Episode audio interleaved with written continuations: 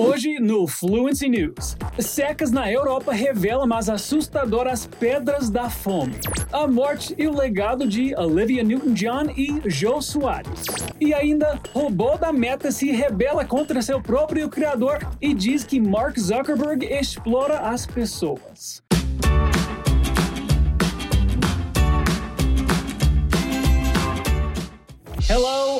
Everyone. How's it going on the other side of the screen? I'm Scott Lowe, and welcome to Fluency News, o seu podcast de notícias em inglês com comentários em português. E hoje eu já começo com essa super novidade. O Fluency News tá de cara nova, mas é especificamente a minha cara.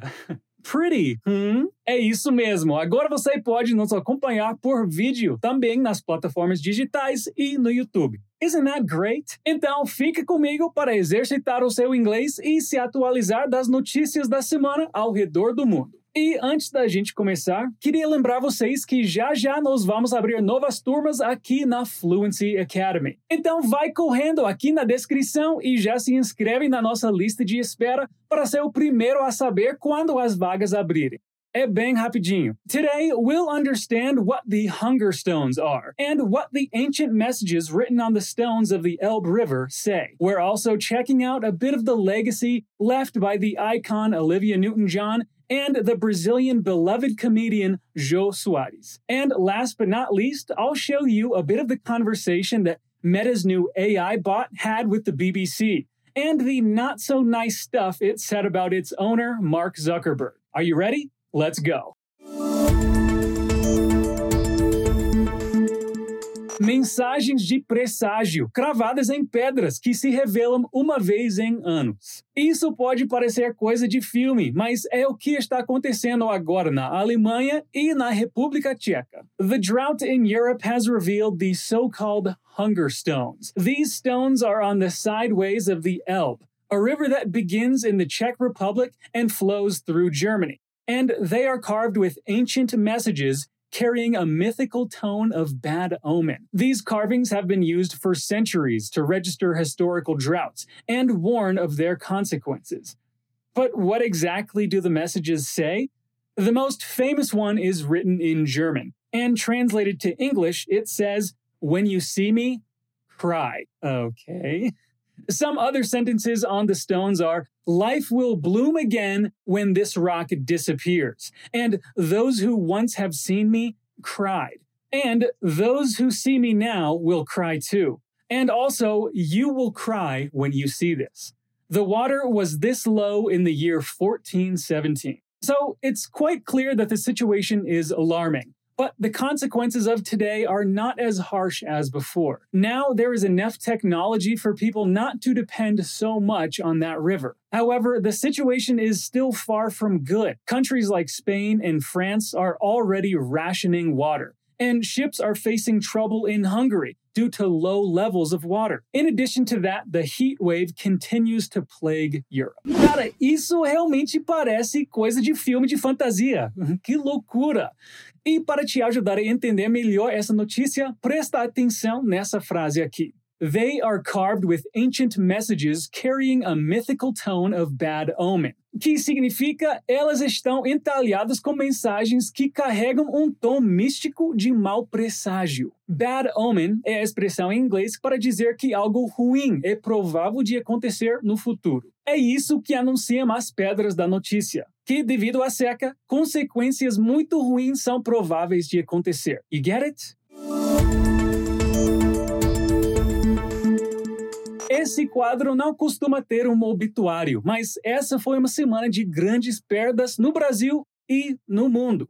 On the 5th of August 2022, Brazil had to say goodbye to its dearest TV host, humorist, and writer, Jô Soares. Dead at 84, Jô has left Brazilians a great legacy of humor. In fact, humor was the needle that sewed all his work together. Books, plays, TV shows, monologues, it was not Joe if it didn't make you smile. He is no longer among us, but his art will remain.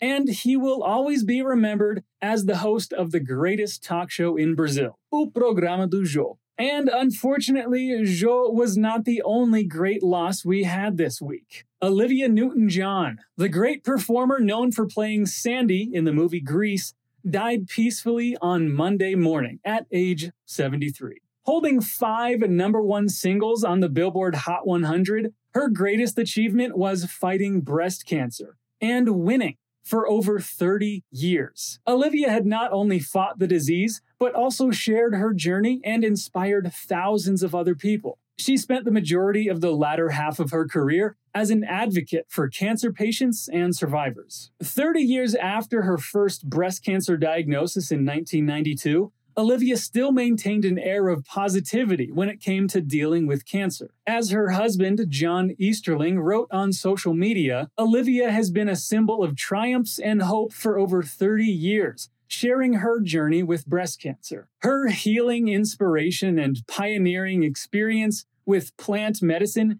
continue with the Olivia Newton John Foundation Fund, dedicated to researching plant medicine and cancer. Both of these legendary stars will be dearly missed. É, os dois vão fazer muita falta, mas também deixaram muita história por aqui. E a minha dica aqui nessa notícia é sobre o uso das preposições in e on. Toda vez que a gente se refere a um dia, seja um dia específico ou um dia da semana, a gente usa a preposição on. Por exemplo, on the 5th of August. Ou she died peacefully on Monday morning. Já quando a gente fala de um mês ou um ano, a gente usa o in. Por exemplo, 30 years after her first breast cancer diagnosis in 1992. E outra dica legal é o jeito que a gente pronuncia o ano. Ao invés de dizer 1992,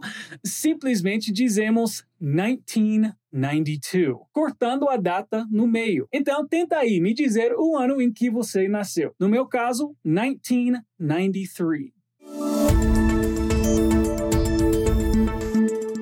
Os robôs estão cada vez mais parecidos com os humanos. Eles são capazes de limpar, conversar, andar e até mesmo reclamar do chefe. Não acredita? Então se liga nessa notícia. Last Friday, Zuckerberg's great tech company Meta released a new chatbot. A virtual robot able to talk about nearly any topic. It is named BlenderBot 3 and its program learns from large amounts of publicly available language data. Journalists from BBC decided to test the bot and check its thoughts on its boss, Mark Zuckerberg, Meta's CEO. Blenderbot's answers were odd and surprising. The chatbot told the BBC that Zuckerberg did a terrible job at testifying before Congress. The robot kept on saying that it was concerned about the country because it is divided and Mark didn't help with any of that. The machine also said that his company exploits people for money, and he simply doesn't care.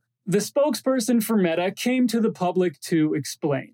He said, Everyone who uses BlenderBot is required to acknowledge that they understand it's for research and entertainment purposes only, that it can make untrue or offensive statements, and that they agree to not intentionally trigger the bot to make offensive statements. It might sound like a real life Frankenstein's monster, but in fact, whatever the chatbot says is just a reproduction of what is frequently said on the internet. Nossa, robôs já são capazes de reclamar dos chefes deles. Quem diria, né? Mas eu acho que o Mark Zuckerberg já pode se preocupar sim, porque mesmo o robô não pensando essas coisas dele, Parece que é exatamente isso que muita gente na internet tem pensado. E para você entender essa notícia direitinho, vou te explicar uma palavrinha mágica que apareceu muito aqui. It's. I-T-S. Isso, tudo junto, sem apóstrofo. Essa palavra não é o mesmo que it is, que significa que algo é ou está. Esse it's é o que chamamos de pronome possessivo. Ou seja, uma palavra que indica que algo pertence a algo ou alguém. Então veja, journalists from the BBC decided to test the bot and check its thoughts on its boss, Mark Zuckerberg, Meta's CEO. Ou seja, jornalistas da BBC decidiram testar o robô e checar os seus pensamentos, pensamentos que pertencem ao robô, em relação ao seu chefe, its boss, chefe que pertence ao robô. It's é o equivalente a his, ou her, ou my, só que para coisas, ou animais, ou tudo aquilo que não sejam pessoas. All right, those were the top news stories of the week. What did you think? Eu amei estar de volta aqui, principalmente agora que vocês podem me ver. E se você gostou do episódio, não esquece de compartilhar com a galera e contar para todo mundo que agora a gente tá no YouTube também. And I'll see you next week with more news. Peace out.